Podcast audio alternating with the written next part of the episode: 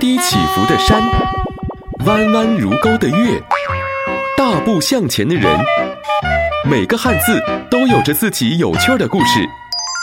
想知道吗？那就快来听听吧。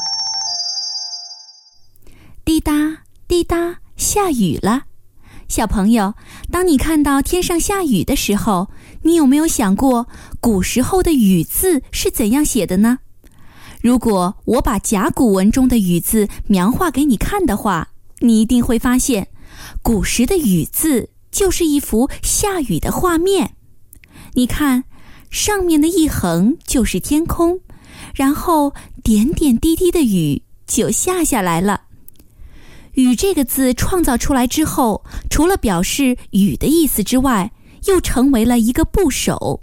凡是与天气有关的字，往往就归入到“雨”这个部首当中，比如云、雾、霜、雪、雷电、霹雳，还有天边的霞、雨后的泥、清晨的露，都是用“雨”作为部首的。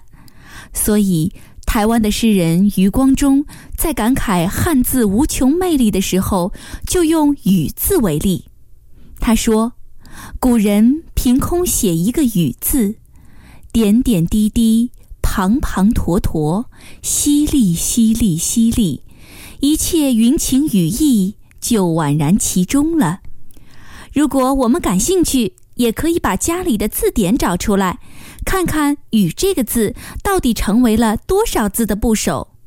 这真是一个精彩的雨世界呀！